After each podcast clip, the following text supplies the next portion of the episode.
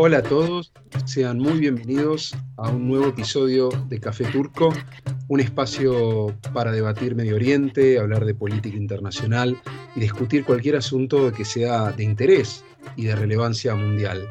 En este episodio tengo el gran privilegio de poder introducir a Bajae Edine.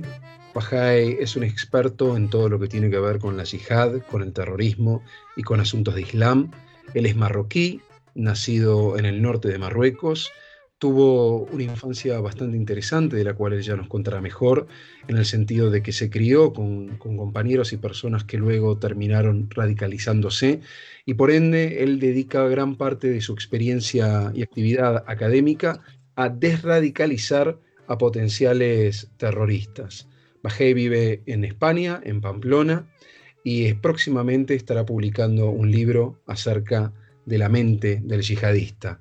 Bajé, muchísimas gracias por estar aquí hoy con nosotros. Es un placer tenerte, tenerte en el programa. El placer es mío y muchas gracias a vosotros por la invitación. No, un placer. Eh, teniendo en cuenta tu perfil, ¿qué nos puedes comentar acerca de tu infancia precisamente, ¿no? de, tu, de, de cómo se formó tu interés en estos temas tan relevantes para, para el mundo en el que vivimos? Mm, a ver, ¿cómo lo explico? Es que en realidad no, no, hay, no hay algo especial en mi infancia, sino es que el entorno en cual yo he crecido. A ver, yo nací en una ciudad que es Larache, que es en el norte de, de en el norte de Marruecos, y la particularidad de esta zona eh, es que se considera como un nicho ya muy antiguo, o sea, ya tiene 3, 4 décadas de captación yihadista. De ahí, pues, eh, viajaron muchos, uh, muchos salafistas a Inglaterra, donde formaron eh, grupos de salafistas radicales con eh, líderes a nivel mundial.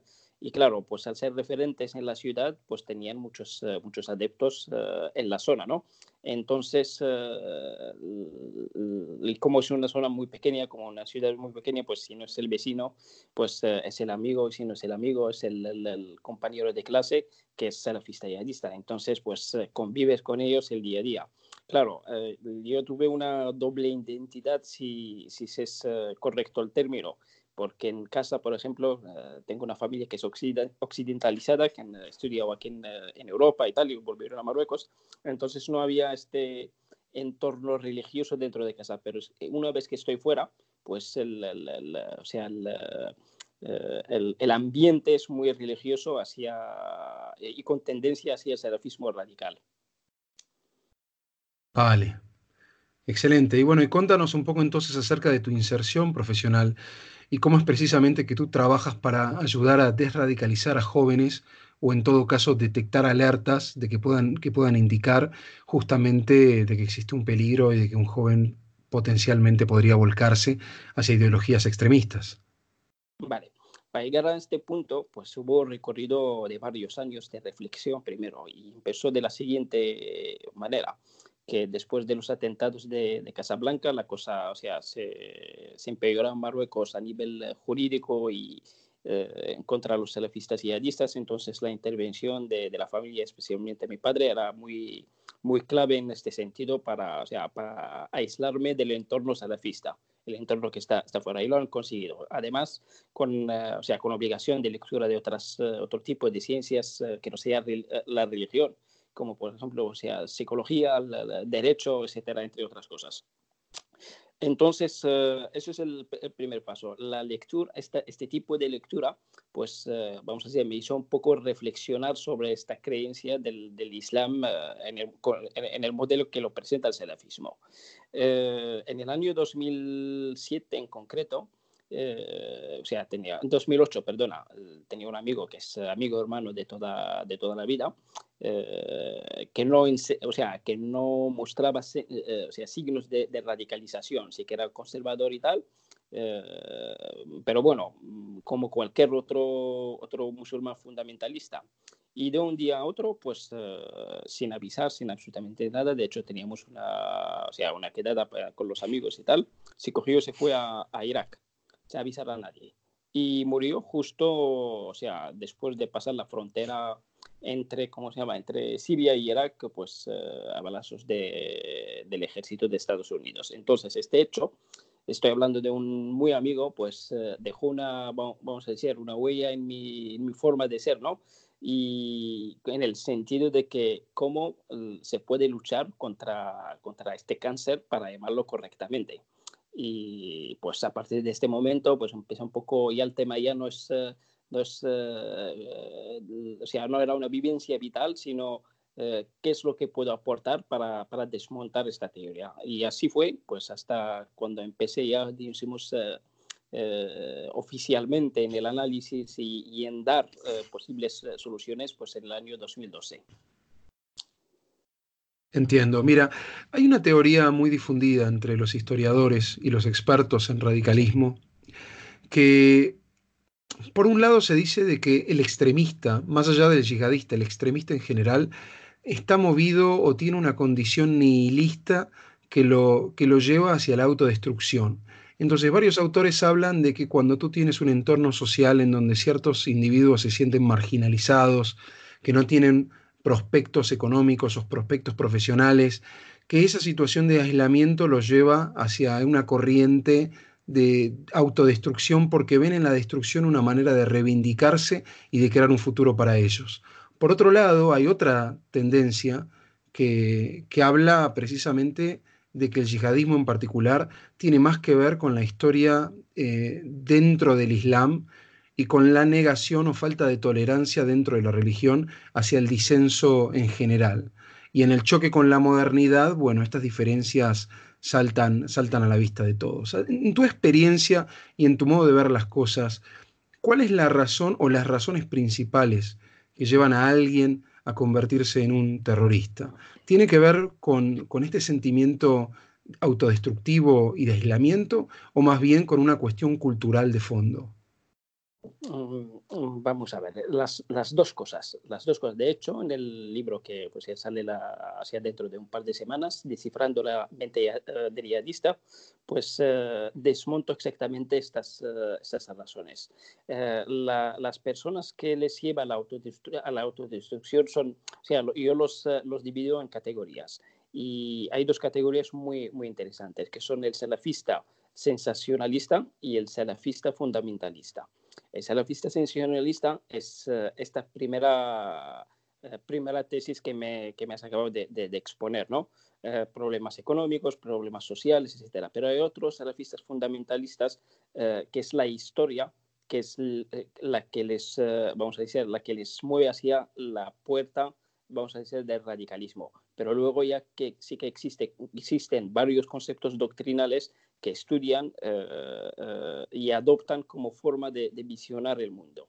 La diferencia, para que lo explico de una forma eh, más concreta, nosotros y los, los yihadistas pues vivimos en dos mundos diferentes, paralelos. Nosotros vemos o sea, la, o sea, la vida con unos conceptos que nos han enseñado, por ejemplo, como democracia, fraternidad, ayudar al otro, etcétera, ¿no? Mientras que los salafistas tienen otros conceptos de la vida. Por ejemplo, ellos no, no, no, no, no creen en la, en la, democracia. ¿Por qué? Porque ellos creen en un concepto que se llama al-hakimiyya, que es uh, solo Dios quien puede legislar. Y, y, y, por eso sean ni los parlamentos, ni o sea, el sistema de, de, de gobernanza uh, actual pues no, se, no, encaja en este, en este concepto. Claro, la soberanía no, no reside en las personas, sino que reside únicamente en el Todopoderoso entre muchos, muchos conceptos. Pero hay uno de los más peligrosos, es el concepto Aruela y Alvara, que, se, que es en castellano, si lo traducimos, es uh, la lealtad y, el odio.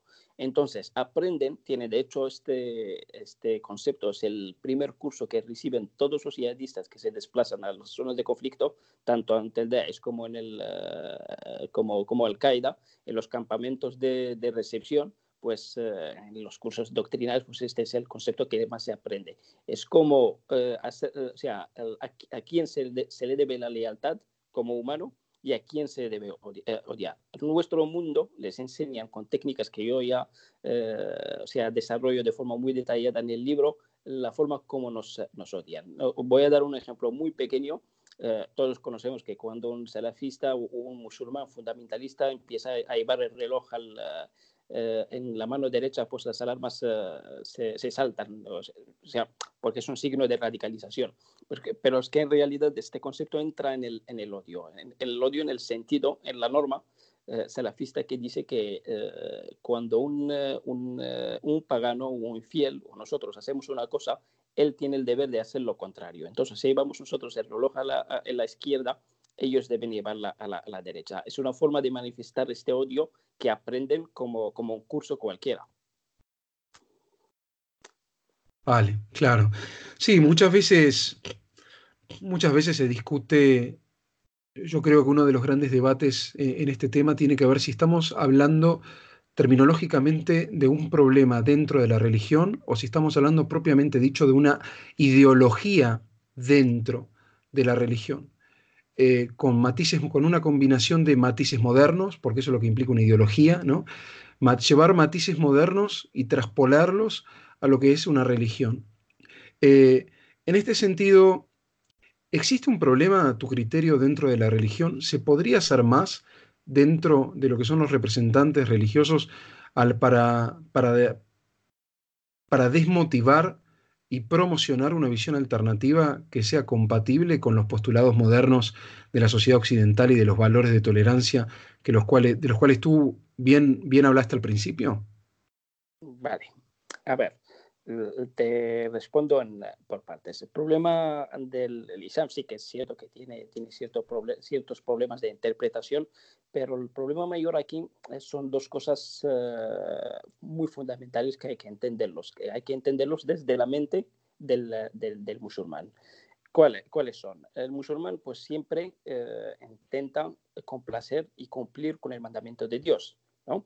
Y a la vez tiene el miedo al infierno son dos cosas indiscutibles que, o sea, que tienen el imaginario y viven el día, día uh, con, con, este tema. Entonces, siempre hay la pregunta que, eh, que, pone el musulmán, si está cumpliendo realmente tal y como se debe con Dios o no. Eh, ¿Va a entrar al infierno o no va a entrar al infierno?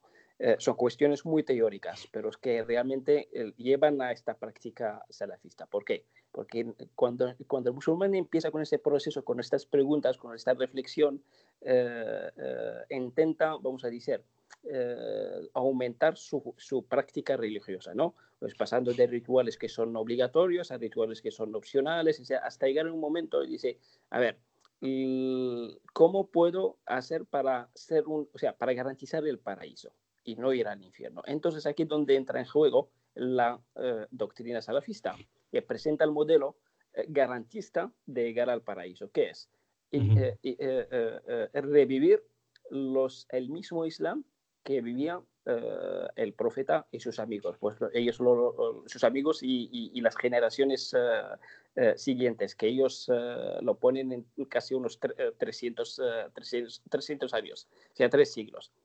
Entonces, este modelo de, revivir de forma estática la región tal y como estuvo entonces eh, es muy atractiva para el imaginario del musulmán que tiene este miedo eh, si está cumpliendo o no está cumpliendo con Dios, o sea, quiere garantizar este, este paraíso.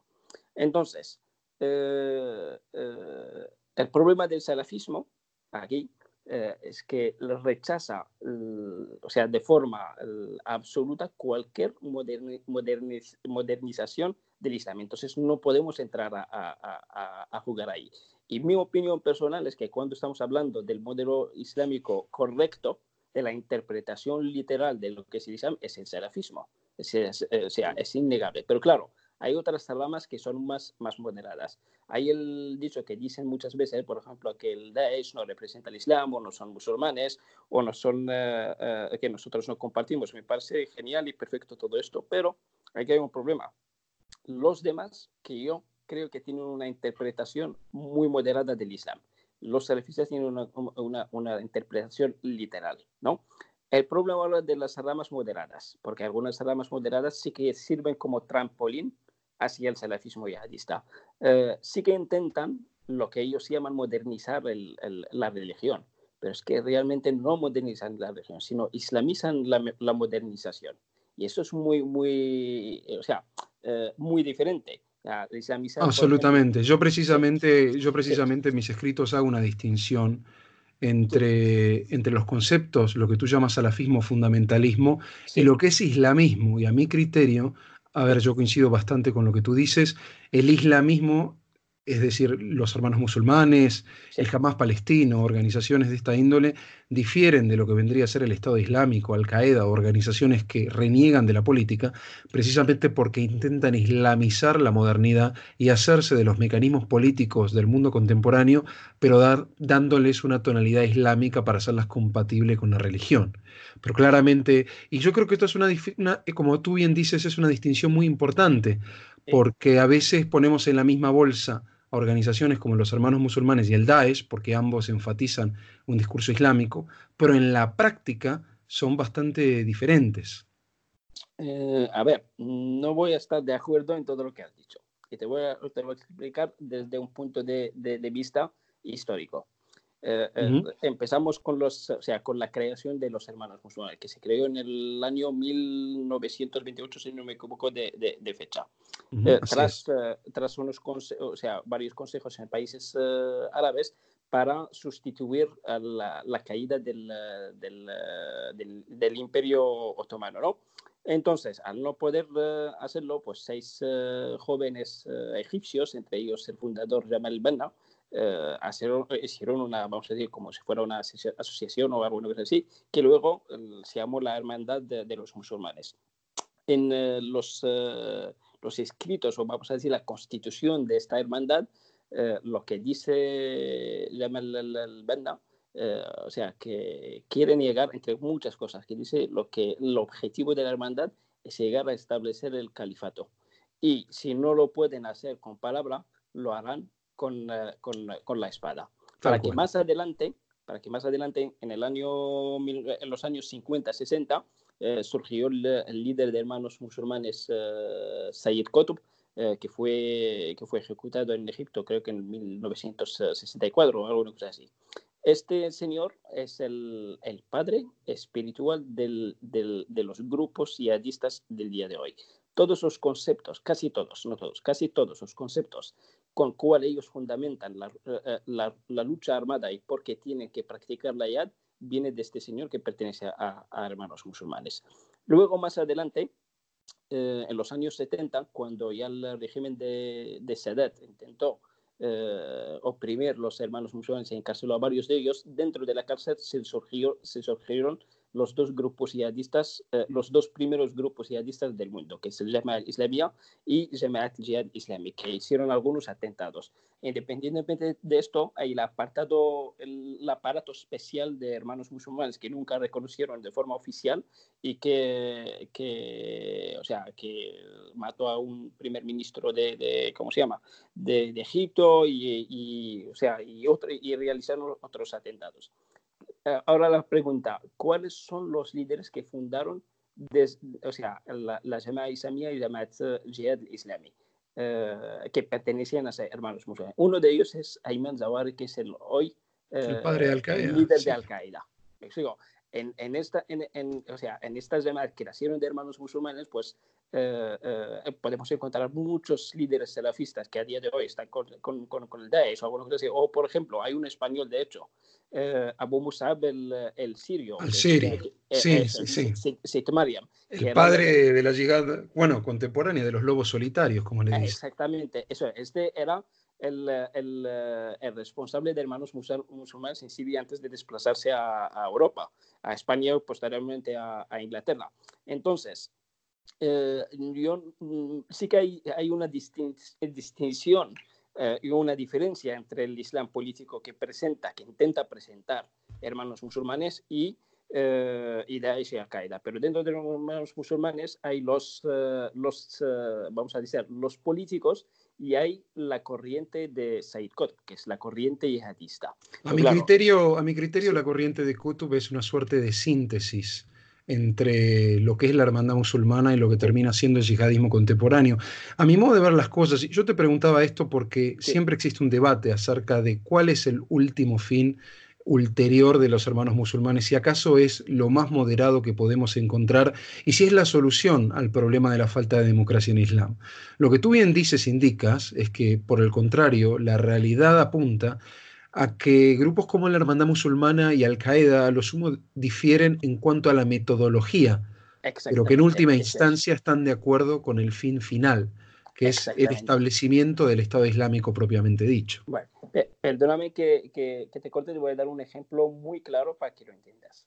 El, eh, Consejo de los eh, Sabios Musulmanes, que es una, es una organización mundial eh, que, que, une varios, varios líderes fundamentalistas del, del, Islam y es un brazo, otro brazo, otra moneda de hermanos musulmanes, ¿no? O sea, funciona bajo sus paraguas y operan aquí en Europa de forma muy, o sea, muy libre. Pues estos, por ejemplo, tienen una fetua sobre el uso de los sistemas bancarios y, los depósitos bancarios eh, aquí en Europa y, el comercio con, Europa, ¿no? O sea, alguien ha preguntado, les ha preguntado, oye, ¿es, eh, es, eh, o sea, ¿es permitido desde el punto de vista religioso o es un pecado? Entonces, el presidente de este, el expresidente de este consejo, que es Karadawi, que vive en Qatar, respondió de que sí que es posible.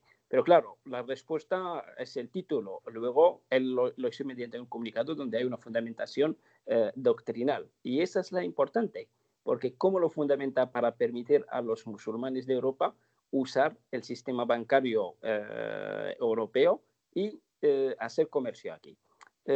dijo que los, los paganos y los infieles, que son los europeos, su dinero, o sea, desde el punto de vista religioso, es propiedad ya de los musulmanes siempre. Entonces, este tipo de operaciones donde hay unas ganancias es que en realidad es una recuperación de, eh, de, esta riqueza que pertenece al, eh, a los musulmanes.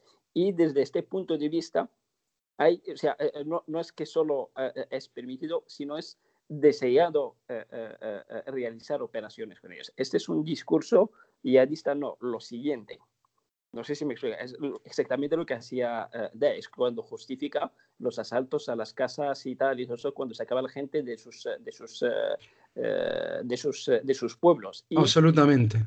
Me explico, ¿no? Pero está de, de otra, se realiza de otra forma. Entonces, pues yo digo que es, hermanos musulmanes no pueden ser la solución o la contranarrativa del, del, del discurso salafista y dice porque es que exactamente lo mismo. Sí, en, otras palabras, toda su, su, referencia, su universo referencial procede de la misma fuente, de, del campo divino. Entonces, en el momento en que tú no puedes referenciar nada en la decisión de los hombres libres, entonces difícilmente puedas tener un, un marco de acción eh, o una flexibilidad necesaria como para adquirir o llegar a una sociedad democrática liberal.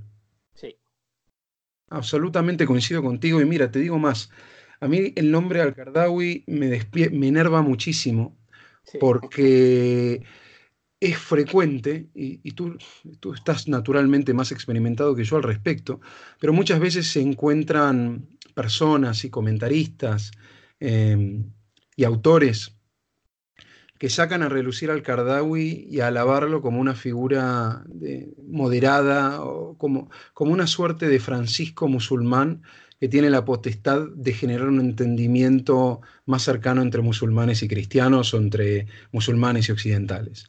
Y la realidad es que cuando uno se pone a estudiar de lleno lo que dice este señor, nos encontramos con que uno, una cosa es lo que se dice para las cámaras occidentales, ¿no? Para la CNN o la BBC, y otra cosa muy diferente, lo que se predica en árabe para los propios parroquianos. Exactamente.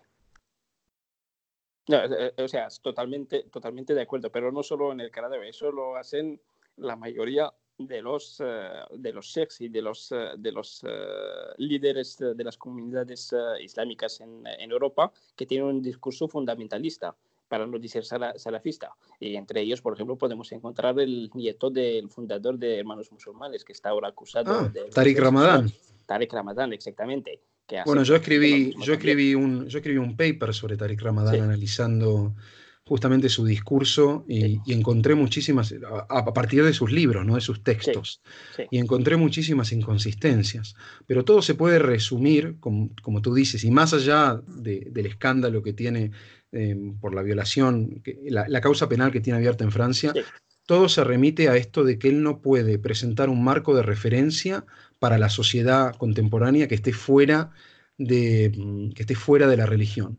Es decir, mientras que Occidente aprendió a estructurar y organizar su sociedad fuera del mandato religioso, ¿no? y, que la soberanía resida en los hombres, porque encontraron la forma contractualista de decir, bueno, tenemos un contrato entre nosotros, desde el mundo musulmán, la islamósfera todavía no alcanzaron, o entre los intelectuales no hay un consenso acerca de cómo puede ser la sociedad si a Dios lo dejamos de lado, aunque sea momentáneamente. Yo creo, en mi opinión personal, y bueno, estoy escribiendo un libro al respecto, justamente este es el gran quid de la cuestión. Este es el problema principal del cual parten todas las diferencias y todos los conflictos que existen hoy en día eh, a nivel religioso, por lo menos entre Occidente y el Islam. Sí. Sí, te escucho. Es eso digamos... Eh, es que estoy totalmente de acuerdo contigo. Es que no solo no hay, no hay, eh, no hay un consenso entre... Es que no va a haber. No va a haber por la, la forma como está hecho el Islam en sí y, las interpretaciones y, y, tal. Y las pocas personas que están intentando a veces, que hay, hay personas, no, no es que no, no los hay, que intentan dar una, una real modernización del Islam y no es lo contrario que hacen son odiados por la sociedad y, su discurso totalmente rechazado. Le digo un ejemplo, eh, uno de, o sea, un ex eh, teólogo salafista que estuvo presente, presente con nosotros en CISEG y todo esto, eh, Rafiki, pues en Marruecos, o sea, basando, estamos hablando de una persona doctrinalmente eh, se puede comparar con el Karadawi o con Bin Laden o, alguna, o, este, estas figuras. Se adoctrinaba a, la gente para que sean salafistas. Entonces no hay mejor eh, que él que puede desmontar una, la teoría salafista. Entonces, este señor ahora, después de unos 12 años en la cárcel, de indulto, etcétera, eh, intenta hacer una modernización del Islam, ¿no? Y últimamente, una cosa muy pequeña para que entiendas el rechazo de la sociedad a esta cuestión. En la herencia en Marruecos, aunque hay una combinación de leyes eh, francesas y, o sea, occidentales, hay algunas materias que, siguen siendo intactas y su fuente legislativa es, eh, es, el Islam directamente, como la materia de la herencia. Y la herencia en, eh, el Islam, por ejemplo, hay un punto que dice que o sea, el hombre siempre o sea, tiene el doble de la herencia que la mujer. O sea, si hay una, hay tres casas, si hay eh, un hermano y una hermana, el, eh, el, hermano cogerá dos casas y la hermana cogerá una casa, ¿no? Entonces, este señor eh, hizo una intervención que causó mucha polémica no solo en Marruecos, sino en, todo, en todos los países musulmanes. Dijo que ya basta, o sea, hay, o sea, aunque es en el Corán, etcétera, y tal, tal, son textos que no se pueden teóricamente tocar, pero estamos en otra era y, y, debe haber igualdad. O sea, que, que acabar con el sistema legislativo del Islam en esta, en esta materia. Entonces, su intervención, pues, eh, que no es, es el, si, si, si, si, ves las redes, la prensa y tal, o sea, es como si una persona, no sé, lo, ha hecho las caricaturas sobre Mahoma o alguna cosa así. Entonces, el problema es que aunque, eso es lo que quiero decir, que, quiero eh, aunque existiera personas que intentaran modernizar el Islam, eh, la sociedad musulmana no está preparada para ello. ¿Dónde vive, ¿Dónde vive este señor hoy en día? Eh, en Marruecos. Vale. Y su vida, por lo que tú describes, no es nada fácil. Mm, no, esta tiene varias condenas de muerte por las, eh, los grupos terroristas más conocidos del mundo, como Daesh y, y Al-Qaeda y tal. Este es que precisamente por eso los disidentes del Islam, o por lo menos las voces más críticas y más famosas, no es casualidad, creo yo, se encuentran todas en Occidente. Sí, este no, en este caso no. bueno, viene mucho a España y a Europa porque colabora con varias eh, asociaciones y, organismos públicos de, varios países como, como Suiza o, España también y tal, eh, pero la residencia fija está en Marruecos. Bueno, ya que mencionaste eh, el tema, ya mencionaste que trabajas en CISEC, me gustaría que presentaras a esta organización y que cuentes un poquito más para finalizar sobre, bueno, cuál es tu participación en, España en la lucha contra, contra, contra la, radicalización y los grupos terroristas. Vale, a ver, si es una asociación civil en cual, o sea, tiene profesionales de varios, varias disciplinas, desde psicología, criminología hasta, sea, hasta, hasta el, campo jurídico y, y o sea, el, trabajo social, para decirlo de alguna forma. Eh, el objetivo de CISEG es crear una, o sea, entre varios objetivos, pero el mayor es crear una contranarrativa capaz de, eh, o sea, de, de, realizar el suficiente impacto en la mente musulmana aquí en, en, España eh, para no, o sea, no adoptar el discurso, el discurso fundamental, o sea, salafista radical. Eh, claro, es un objetivo a largo plazo que estamos trabajando poco a poco a través de, una revista, eh, eh, o sea, que, de hecho que le llamamos Alguraba, que es un, término salafista que tiene mucho significado. tenemos un servicio, vamos a decir, social, que es la, la, unidad de atención a las víctimas de a las víctimas directas de terrorismo. Aquí cuando digo las víctimas no me refiero a las víctimas de los atentados, sino a los vulnerables ante el discurso salafista, porque antes de que el salafista, el salafista sea salafista, eh, es, una, es una víctima de un discurso. Entonces, eh, recibimos consultas de, o sea, de familiares que conviven con estas personas a ver cómo, cómo se puede ayudar. Y otra cosa que en cual, por ejemplo, estamos trabajando es la, eh, intentar ayudar a los, a los especialistas del sector en detectar eh, los signos de, o sea, una detección precoz de los, eh, de los signos de radicalización mediante modelos eh, académicos y científicos.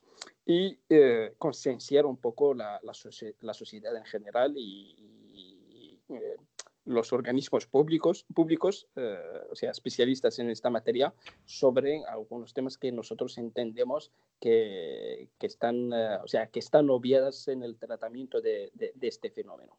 Te faltó decir que CISEC significa Comunidad de Inteligencia y Seguridad Global. para, para quien esté un poco perdido, y bueno, yo solamente puedo decir que recomiendo mucho la organización y sus actividades. Eh, bueno, si ir más lejos, te he conocido precisamente en un evento aquí en Madrid, muy interesante. Y quienes nos escuchan pueden enterarse más acerca de las actividades de la organización en www o www.intelciseg.com. CISEG con C y luego S. Eh, mira, bajé, íbamos a hablar también del tema de Sri Lanka, pero se nos acaba, se nos acaba el tiempo. Entonces quiero pedirte, a modo de conclusión, cómo que describas el futuro panorama, qué es lo que nos espera ¿Qué es lo que nos espera en Occidente sobre el fenómeno yihadista? Especialmente teniendo en cuenta de que el Estado Islámico ha sido derrotado, por lo menos en el terreno, por lo menos militarmente, hablando en Medio Oriente, ya no tiene la fuerza eh, que tenía pocos años atrás. ¿Cómo, ¿Cómo, es el futuro de aquí en adelante? Vale, a ver, como no hay mejor forma de, de describir el futuro de este fenómeno que una cita famosa de Juegos de los, Tronos, se acerca el invierno. A ver, Winter is coming. Eh, eso es, exactamente. ¿Por qué? Por varias, varias razones. De hecho, lo que pasó en Sri Lanka y la forma como, la forma no, pero este hecho, yo ya lo hablé hace un año y medio, un poco más, en una intervención en directo en, en RT. Eh, los retornados son un problema, pero un problema muy, muy, muy, muy grande. Porque si nosotros eh, volvemos a la, historia contemporánea de, las guerras santas que pasaron desde eh, la guerra de Afganistán, digo, guerras santas tal y como ellos lo describen, la gente que, que, o sea, que participó en Chechenia o en Irak y tal, hay muchos retornados de, de estas zonas que retornaron a países árabes, ¿no? Pues estas mismas personas volvieron cuando el Daesh, eh, el Daesh eh, se fundó. Estas mismas personas son los responsables de la mayoría de los atentados que, pasaron en los países árabes. Entonces, aquí la, la, diferencia es que muchos se integraron al Daesh desde, la, desde Europa y van, van, a volver a Europa. De hecho, y lo más grave de esto, eh, los países europeos no tienen controlado todos los nombres que se desplazaron a, Daesh. Y esto es lo que más me preocupa, porque los identificados, bueno, están identificados, si vuelven, hay muchas cosas que se pueden hacer, pero las personas que desconocemos que han estado ahí y han estado en una guerra con un entrenamiento militar profundo, es, eso es lo que me, me, preocupa. Y tal y como eh, voy a hablar de España particularmente, tal y como o sea, el, Estado español como lleva el tema con una de forma y la interpretación de este, de este fenómeno de una forma arcaica, para decirlo de, algún, de alguna forma, y, la falta de, de, herramientas legislativas para los agentes de, de, policía, los jueces, y la falta de formación para, para estos profesionales también, y sobre todo eh, para los profesionales de los centros penitenciarios, eh, nos va a crear un problema aún mayor que otros países que tienen eh, una batería legislativa que están eh, usando. Por ejemplo, a día de hoy hay países que están quitando la nacionalidad a retornados que son franceses, por ejemplo, de origen de, un, de otro país. Esta posibilidad, aquí en, esta, esta, posibilidad aquí en España a día de hoy es imposible. hay personas que están intercambiando las condenas con la expulsión al, o sea, al país de origen, ¿no? Eh, aquí si, si, la condena es muy pequeña se está pasando, pero cuando la condena ya tiene unos 10, 20 o 15 años no es posible, según eh, me han hecho entender, no es posible eh, escoger esta medida alternativa. y estas personas, además de esto, estas personas que están al día de hoy, o sea, los, los presos yihadistas que están en la cárcel, dentro de un par de años, tres años, los vamos a tener aquí en las calles, sin ser desradicalizados. Eh, eh, desradicalizados. ¿Por qué? Porque es que no existe ningún programa, por mucho que, que, que alguno diga que están ahí intentos y tal, no existe absolutamente ningún programa de desradicalización en España de los presos yihadistas. Esos van a salir aún más radicalizados. ¿Por qué aún más radicalizados? Si se acuerdan en la ponencia de Madrid, cuando hablé de esto, el, el, la cárcel es un entorno fértil de adoctrinamiento, es un paso más, es una, es una instancia de viaje que dure un año, cinco años o diez años, sería lo mismo. Te voy a dar un ejemplo para acabar este tema. Eh, hace unos dos meses más, o, meses más o menos salió de la cárcel marroquí un preso yihadista muy peligroso que pasó allí 16 años y pico, que es Mustafa al-Maimouni. Es uno de los, uh, de, los uh, o sea, de los responsables de los atentados de Casablanca y relacionado con, uh, con los atentados de, eh, de Madrid. Vivía aquí en, eh, en, España antes y tenía tres hijos y dos, eh, dos hijas y una mujer. Desde la cárcel en Marruecos, en el año 2013-2014 más o menos, envió a todos sus hijos, coordinó el viaje de todos sus hijos y la, y la, y la esposa y a, a, Siria. Todos sus hijos de nacionalidad española ya han muerto ahí en Siria y queda solo la, la, la, mujer y una, y una hija que están en un campamento kurdo actualmente en, allí intentando volver a Marruecos. Pues este señor cuando salió de la cárcel hizo una, una fiesta en cual uh, vinieron a, o su casa varios, uh, varios líderes salafistas de Marruecos y ex uh, presos en Guantánamo entre ellos y retornados de, de las zonas de conflicto. Y su discurso fue, o sea, resumen de forma indirecta en esta fiesta de que, ¿cómo se llama? Eh, si él no vuelve a, la, o sea, si no le dejan ir a la, a la tierra del, del, califato, lo que va a haber aquí en el norte de África es un califato. Entonces, eh, con esto eh, o sea, puedes, puedes reflexionar cómo funciona la mente yadista después de 16 años en, en la cárcel y unos 10 años en aislamiento. Bueno, tú lo has dicho, se viene el invierno, ellos aman tanto la muerte como nosotros amamos la vida y definitivamente este es un tema que nos mantendrá a los dos en vilo. Eh, quisiera recomendar para terminar, eh, de, Descifrando la mente del llegadista, es tu próximo libro. Dijiste que en mayo sale a la venta. Eh, sí, sí, en un par de semanas. Eh, bueno, la preventa se puede hacer a través del portal de, Amazon dentro, dentro de, una, de unos tres días, cuatro días, pero la venta efectiva sería a partir del día 14-15 de, de mayo. Vale, seguramente, seguramente estaré escribiendo una reseña en mi blog porque desde ya te adelanto que estoy muy interesado en conocer tu perspectiva en mucho, con mucho más detalle.